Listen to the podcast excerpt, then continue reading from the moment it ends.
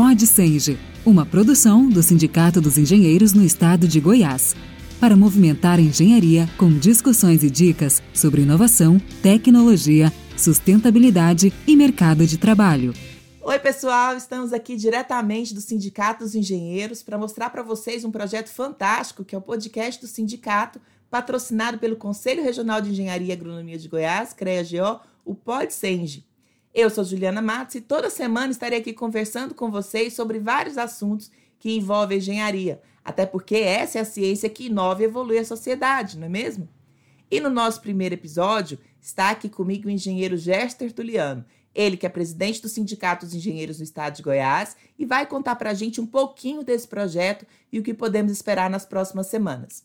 Seja bem-vindo, Gerson. Esse espaço é todo seu. É um prazer estar aqui na sede do sindicato. É, eu quero cumprimentar a nossa querida engenheira Juliana e bem como a todos aqueles que nos assistem, todo, toda a engenharia goiana que hoje é tão carente desse, desse tipo de informação. O que, que se espera desse projeto que é o PodSenge? Com esse programa, a gente tenta levar, ou vai tentar levar, em cada bloco, assuntos de real interesse da engenharia. O principal deles é fazer com que o profissional volte a participar, que volte a se interessar, que volte a ser sindicalista ou ser de uma sociedade aonde a gente pode trocar ideias no sentido de evoluir a engenharia, de trazer melhorias à sociedade, buscar carreiras, buscar, como se diz, oportunidades de desenvolvimento dos engenheiros e da engenharia goiana. Então, Juliana, a princípio, é visto com muito bons olhos esse, esse projeto. Nós sabemos que ele vai ser exitoso pela capacidade que a gente já demonstra que você tem. E nós vamos fazer assim, com que esse projeto seja um projeto de interesse público e dos engenheiros goianos. Então, a princípio, seria mais ou menos isso. Que bacana, Gerson. Assim, é, é bem interessante a gente falar sobre engenharia, que acho que é um assunto que, não só para nós engenheiros, mas para toda a sociedade de maneira geral. Porque uma coisa que a gente sempre fala muito, eu particularmente sempre tento, é aproximar mais a engenharia das pessoas, né? Porque as pessoas acham que a engenharia é uma coisa muito complicada, muito complexa. Realmente é. Mas o nosso papel é simplificar essa complexidade para mostrar para a população que isso realmente pode ajudá-la, né? Pode beneficiar a sua Exatamente. vida. E assim, o que, que você acha? Nós vamos trazer também profissionais renomados para poder discutir os assuntos mais evidentes, por exemplo, os benefícios que o sindicato tem, né? A necessidade de se fortalecer essa instituição que garante e luta diariamente pelos direitos dos engenheiros e engenheiras no estado de Goiás. Acho que esse é um dos principais motivos aí e não só falar da engenharia como um todo, mas também de trabalhar aí a valorização do profissional, que a gente sabe que a engenharia tem sido muito massacrada nos últimos anos, né? O que, que você acha sobre isso? Bom, nessa linha, hoje a gente tem uma visão sindical um pouco diferente do passado, onde existia uma acomodação do sindicato, sim, porque existia um, um, uma certa regalia de financiamento é, federal, através de impostos e tudo. E o sindicato deixou a desejar. Hoje, a gente pegou esse limão, a gente deve pegar esse limão e fazer uma limonada. Qual, como que seria feita essa limonada? Talvez oferecendo aos profissionais é, formação de carreira, cursos, como Juliana você bem disse, a gente pode trazer profissionais para falar de projetos específicos, ou seja, de drenagem, ou seja, de energia. Todos os ramos da engenharia. Hoje, uma coisa muito forte que está em destaque é a inovação, os programas de inovação, os programas de desenvolvimento. E num segundo momento, seria, eu acho que uma parte grande de responsabilidade dos sindicatos como um todo de conscientizar os engenheiros que tem que haver a participação maciça, não é só de esperar que a pessoa chegue aqui no sindicato, venha um dia, faz uma reclamação e que está resolvido o seu problema, não.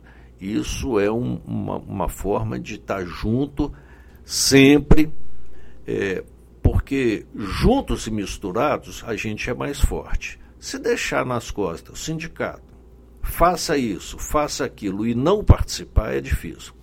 Você levantou uma questão importante. Às vezes as pessoas consideram engenheiros, e eu já fui em reuniões onde tem pessoas de nível que não sejam engenheiros, de nível até mais populares, que acha que o engenheiro é aquele, vou usar um termo agora de engenharia, que na tabela periódica que todo engenheiro conhece, que nós somos ou gás nobre ou terra raras. Então a gente tende sim misturar com o resto dos elementos para que seja uma tabela única e que atinja a todos os engenheiros. Então, nesse ponto, a direção do sindicato, através desse nosso grande programa que vai ser o PodSenge, vai também ser de mobilizar os engenheiros na participação do dia a dia, na elaboração de projetos, no conhecimento técnico, mas principalmente fazer com que os, a engenheira, os engenheiros participem eticamente, que participem politicamente tudo que a gente faz hoje está embasado em política. Não, não adianta a gente ter projetos maravilhosos que vão ser analisados e vão ser, talvez por desconhecimento, serem arquivados ou relegados a segundo plano. A engenharia tem que participar de todas as decisões, seja a nível estadual, federal, a nível de governo, para que a gente consiga realmente ter um proselitismo e que não seja o último a chegar quando ocorre um problema, que a gente não seja dominado pelo jurídico. Hoje a gente tem visto é, que é a última palavra do jurídico. Quando a engenharia tem de ser a primeira e a última palavra em todas as ações que foram feitas relativas à engenharia. Complementando o sindicato, que apesar de não ser papel, a gente tenta e vai tentar cada vez mais oferecer é, algum tipo de benefício social. Por exemplo, o convênio médico que a gente tem com a Unimed, o consultório odontológico, nós estamos criando agora a parte do seguro para os engenheiros, tem uma assessoria jurídica atuante que pode vir aqui receber as demandas então, são periféricos que o sindicato tem de fazer. Lembrando sempre que a nossa função principal também são os acordos coletivos, onde a gente visa uma carreira digna, honrosa, bem remunerada dos engenheiros, das engenheiras, enfim, de todos os nossos colegas de trabalho. E falando sobre essa questão né, da valorização do profissional, é sempre interessante a gente falar da realidade que está acontecendo hoje no nosso país. Como você disse aí, nós ficamos muito tempo reféns da questão jurídica. E isso levou por um caminho a engenharia até de desmotivação.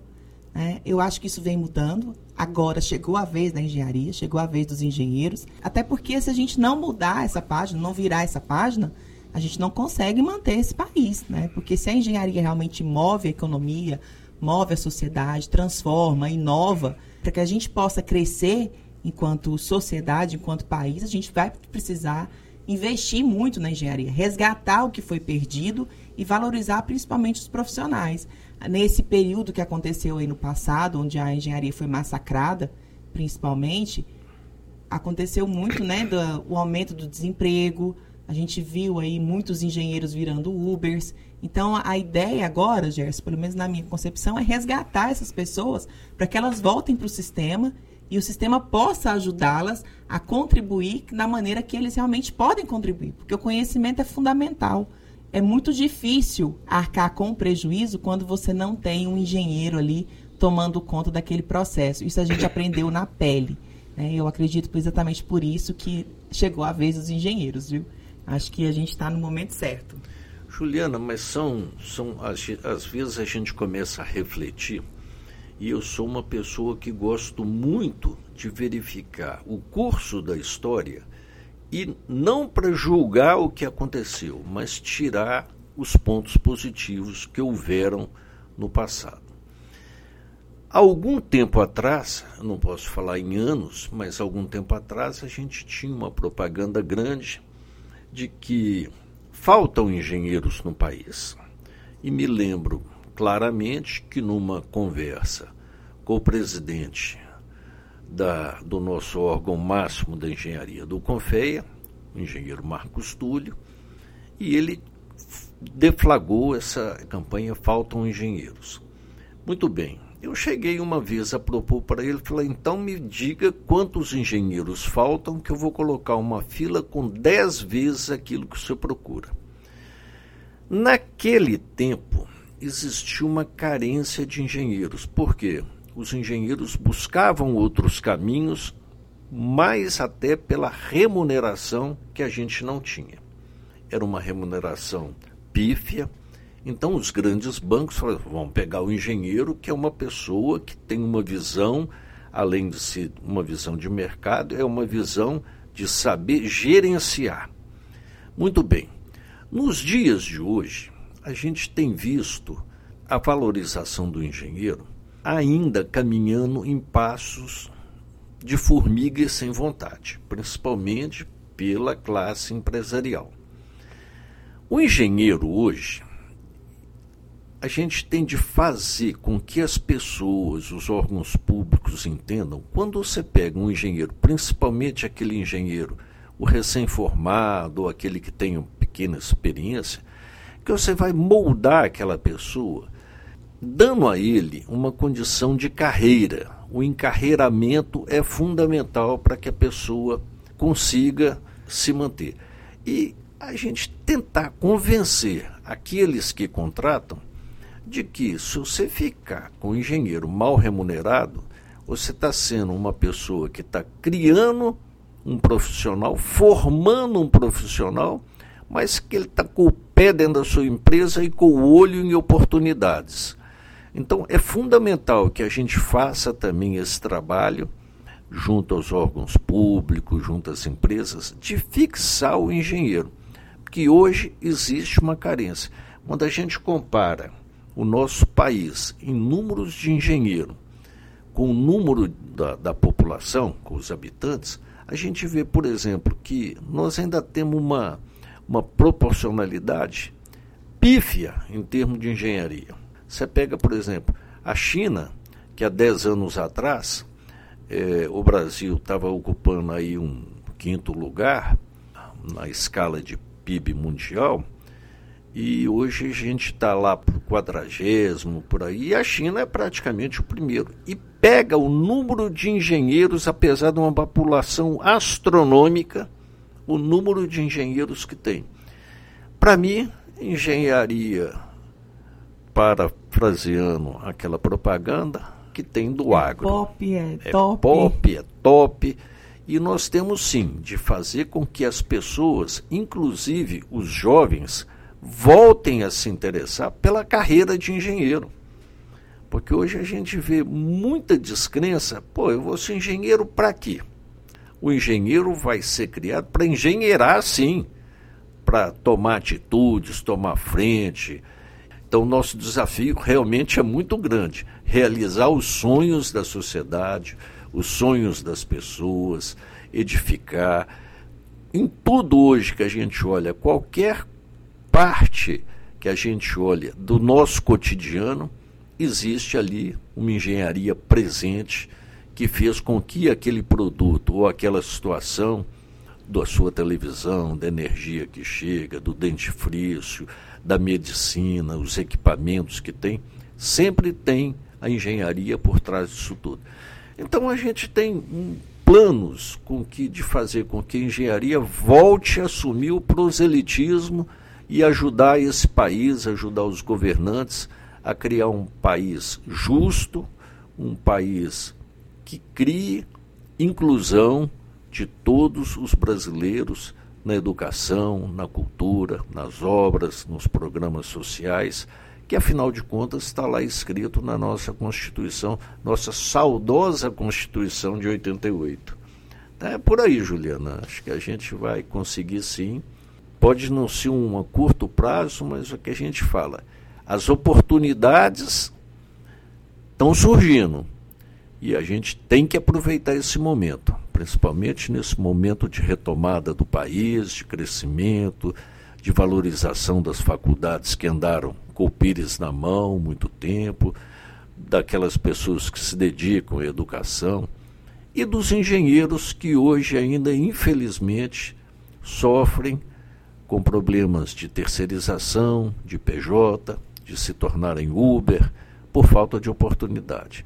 O sindicato vai se empenhar ao máximo e tem se empenhado para criar essas novas oportunidades. Então, Gerson, eu acho que é por aí mesmo. Mas uma coisa que você falou que me chamou a atenção sobre a questão da valorização, na questão de realmente remunerar bem o profissional.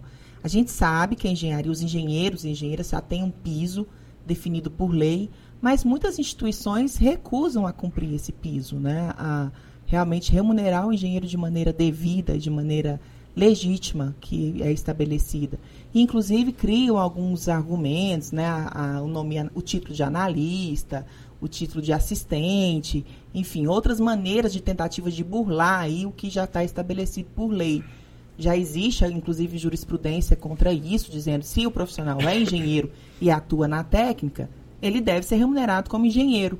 Mas ainda assim, a gente vê aí muita dificuldade aí de algumas instituições de realmente valorizar essa profissão, porque o piso, gente, é o mínimo, é, já está dizendo, é o piso que um profissional deve receber. Não quer dizer o teto. Então, à medida que ele vá crescendo, desenvolvendo e agregando valor a uma empresa, a um projeto, a um empreendimento, a uma cidade, esse profissional sim deve ser valorizado e valorizado muito, né? Acho que não cabe a nenhuma instituição, a nenhuma empresa tentar tirar benefícios de, de qualquer profissional sem a devida remuneração. Isso até pode ser considerado até um trabalho escravo, né? Então, assim, a gente tem que tomar muito cuidado sobre isso e o sindicato deve receber muita demanda em relação a essa, esse cumprimento do piso. Juliana, é muito boa e oportuna essa indagação. Eu acho que esse tema ele tem de ser desdobrado em algumas, em talvez alguns programas, para que a gente possa discutir o piso do engenheiro, como você bem disse, que já foi piso e hoje quase que é o teto. Muito bem. Já há muito tempo, desde a criação, em 66, da Lei 5.194, que criou o sistema de engenharia, é o que rege a engenharia, nos seus artigos lá falam da necessidade do pagamento do salário mínimo, mas cita com base na Lei 4.950-A, que também é oriunda dessa época, de 66. Quando se criou a Lei 4.950-A, ela é uma lei pequena, tem praticamente cinco ou seis artigos, e cria lá a condição de salário para os engenheiros de seis horas, de oito horas, que seria a remuneração mínima. Mas desde há muito existe uma contestação de que nada pode ser indexado ao salário mínimo. E, na época, criou-se uma coisa que era súmula vinculante número 4, que dizia que a Lei 4.950 era inconstitucional porque ela fixava a remuneração dos engenheiros em números de salário mínimo.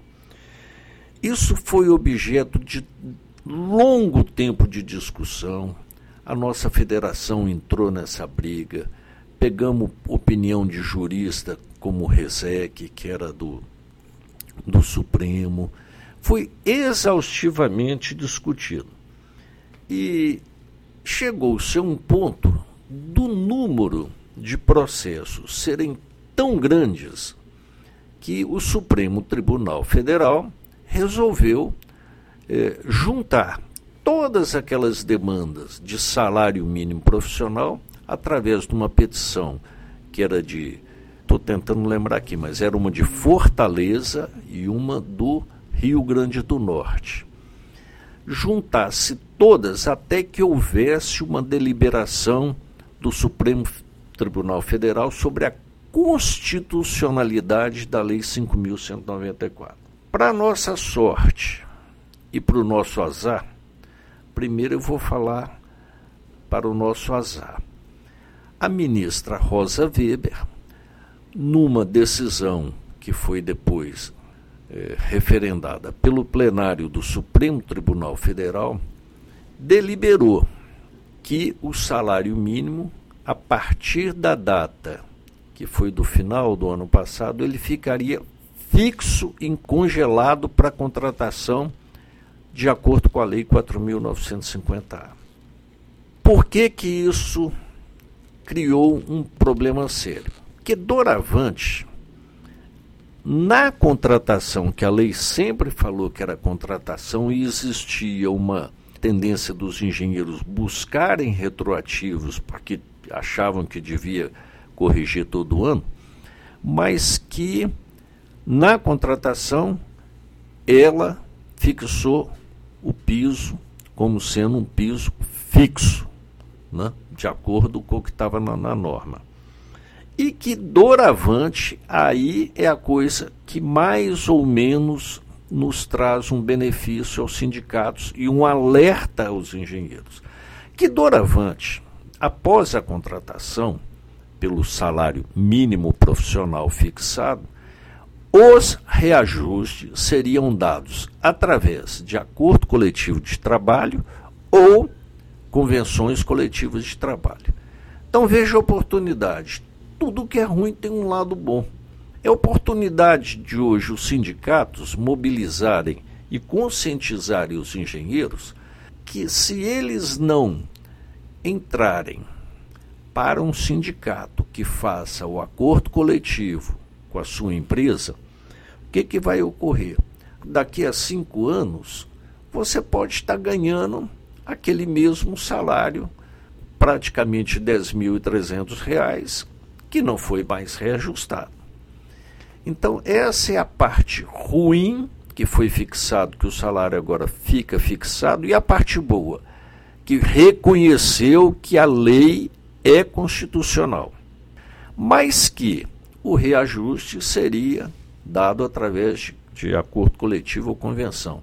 E essa é a parte, a oportunidade que os sindicatos têm e os profissionais têm de sempre estarem presentes junto com o sindicato, participando nas pautas e nos acordos coletivos com as empresas, porque vai ser a forma que vai garantir o seu progresso, porque o plano de cargo e salário, a tendência é ser extinto nas empresas. Cada vez mais os planos empresariais substituem o plano de carreira.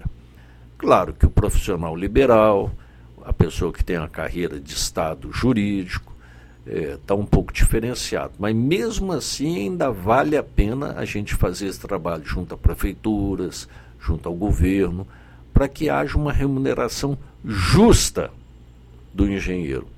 Quando eu falo justa, é aquela que te traga condições de vida, que te traga satisfação, que faça um trabalho que dê tempo de você pesquisar, de atualizar, para você não ser um engenheiro parado no tempo. Então, essa é a nossa grande vontade, a nossa grande meta, junto com um projeto que a gente já vem discutindo hoje, está na Câmara Federal, que seria a carreira de Estado de engenheiro, onde se poderia criar muitas vagas e a gente ter uma carreira como engenheiro público, assim como os advogados, a carreira jurídica tem, em todas as hierarquias. Então, nesse ponto, Juliana, eu acho que a gente tem desafios, tem coisas ruins, mas tem, sobretudo, oportunidade que a gente tem que fazer valer. Excelente, Gerson. Agora falando assim dessa questão do salário mínimo profissional, né?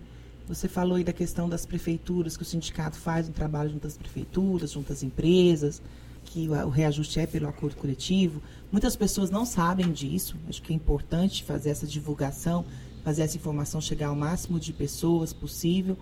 E, por exemplo, se, se a gente tiver uma situação concreta de um profissional de engenharia recebendo menos que o piso em alguma prefeitura, no caso, como que ele deve proceder?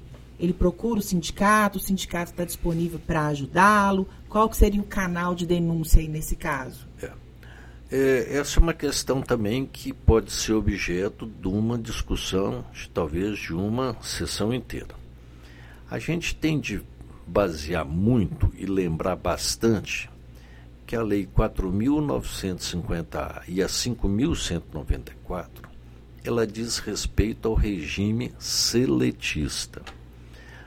Se mesmo sendo prefeitura, é um regime jurídico diferenciado, mas se aquele profissional da prefeitura foi contratado dentro das regras da CLT, com carteira de trabalho, com regras explícitas, ele tem direito sim ao salário mínimo.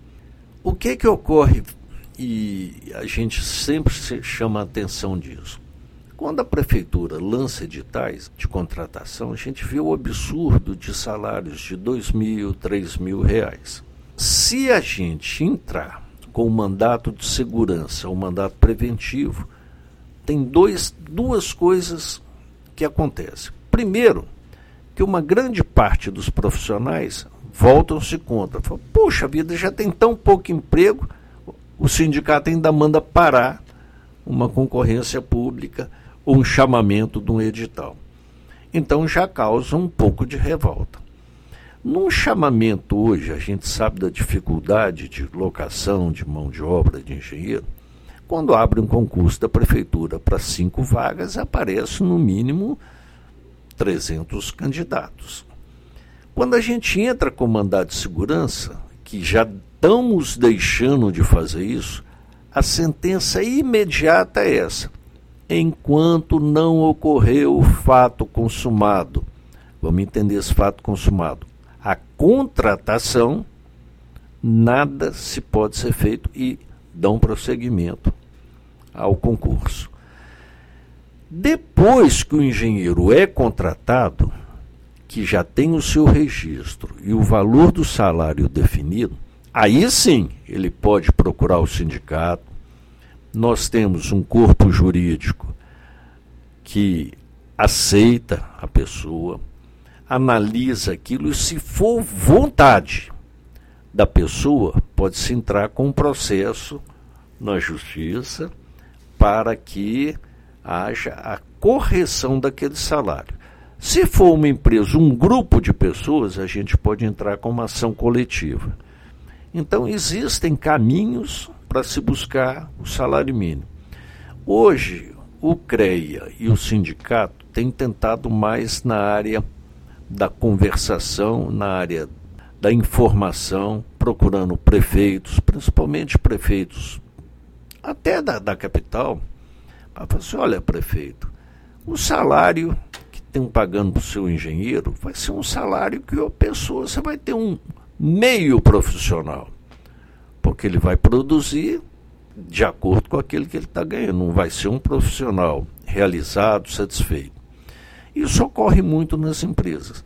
E eu quero abrir um parêntese aqui. Já que nós estamos falando de acordo, nós temos buscado já desde 2017, um acordo coletivo com o Sindicato das Indústrias da Construção Civil de Goiás, o nosso grande é, colega de sindicato, o nosso grande entidade que representa o grupo empresarial, que é o Sinduscom. No sentido da gente formar um acordo coletivo. Por quê? O grupo empresarial, ele tem a convenção coletiva, mas ele vai no máximo até o mestre de obra, quando tem mestre de obra. Daí para cima, lembrando aquela fala inicial da tabela periódica, quem está mais acima é a, a alegação é que é diferenciado. E alegam que ele recebe muito mais do que o salário mínimo profissional. Quando na realidade a gente vê que muitas empresas pegam os profissionais como PJ, aí claro que o salário torna maior. Ele não paga imposto, não paga nada, é o próprio coitado do engenheiro que paga tudo. Ou então ele já pega um engenheiro, fica pouco tempo com ele e oferece salário falando que tem de treinar esse engenheiro. Então, olha, o ideal é que todos os engenheiros buscassem a sua entidade profissional, formassem grupos de pessoas para discutir o assunto, que formassem consenso, de tal sorte que, quando tem mais de três pessoas, junto, ou quatro, ou cinco, que o grupo consegue, ele tem representatividade. Eu não aconselho individualmente cada um buscar, porque claro que a gente sabe que há retaliação. Se a pessoa individualmente buscar um assunto, ele é perseguido, ele é demitido, ele é tido como um, um revolucionário, que não se... Mas quando é um grupo de pessoas que se reúnem na casa do, dos engenheiros, que seria o sindicato, filia, busque, reúne, aí fica mais fácil, que é um grupo que está questionando, não é uma pessoa individual. Então, Juliana, essa questão de hoje do pagamento do piso desses editais que têm saído, o trabalho por hora, o inicial é conscientizar, o tentar levar esses comandos que hoje gerenciam as empresas da necessidade de pagar um salário digno. Você se tomou outra coisa importantíssima aí.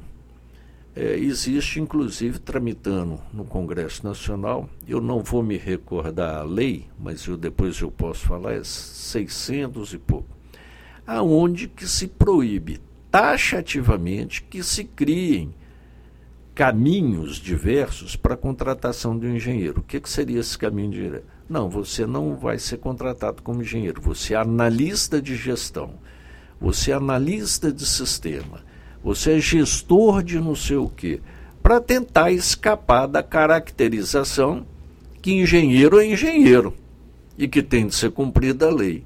Então criam esses subterfúgios e que a gente sempre tem de buscar com que as empresas contratem realmente engenheiros como engenheiros. Né? Não é como administrador de não sei o quê, analista, coordenador técnico. Então, esse é um outro caminho que a gente também tem que buscar através disso.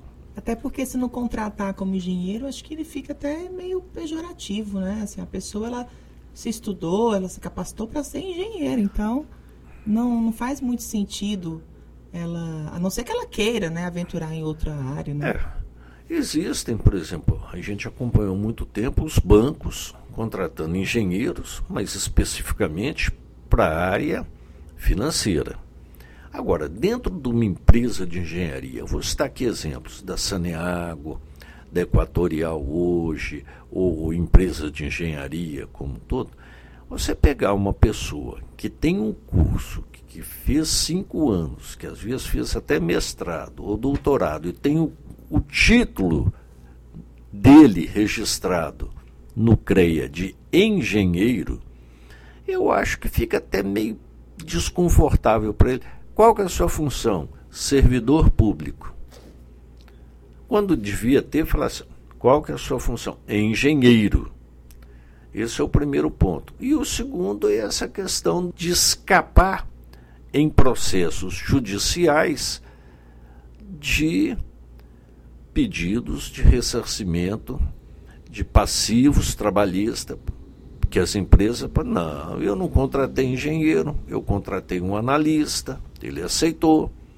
Então, são duas coisas que pesam muito contra essa necessidade de se contratar engenheiro como engenheiro. Você já viu algum advogado ser contratado como analista de advocacia? Ou médico ser contratado como conselheiro de, de saúde? Não tem. E eu acho que isso é uma função do nosso conselho, tanto estadual como federal, defender muito essa bandeira de que engenheiro tem que ser engenheiro. É, são outros sonhos que o sindicato tem e tenta mobilizar a categoria para que exija, sim, do seu empregador, do seu patrão, na hora de fazer o seu contrato de trabalho, que esteja lá o seu título, engenheiro. Até porque no CREA, que é o nosso Conselho Regional de Engenharia e Agronomia, não tem a palavra analista. Quando você recebe a sua titularidade e o artigo que você pode trabalhar, que, é, que vem da resolução 219, você engenheiro, no meu caso eletricista, eu posso trabalhar dentro do artigo 9 e 10. Mas se eu for analista, qual que é a minha titularidade? Eu não tenho essa carreira dentro do sistema. É isso mesmo. Vamos terminando por hoje. Acho que valeu bastante. Fiquei muito empolgada. Acho que a gente vai ter episódios realmente bem é. interessantes aí para frente. Como você disse, só esse assunto do piso já daria um episódio inteiro. Acho que nenhum daria, é. esgotaria essa discussão, viu? Acho que a gente vai precisar aí de vários momentos aí para conversar melhor sobre isso, porque é uma dúvida, acho que geral, é. Né? é uma das dúvidas assim que mais interferem realmente na, na segurança dos profissionais. E é importante mostrar que existe, é legal e precisa ser cumprido. E o sindicato está de portas abertas para poder ajudar, defender e garantir os direitos dos profissionais. Isso, Juliana. Eu, eu fico muito feliz com esse nosso programa de estreia. Né?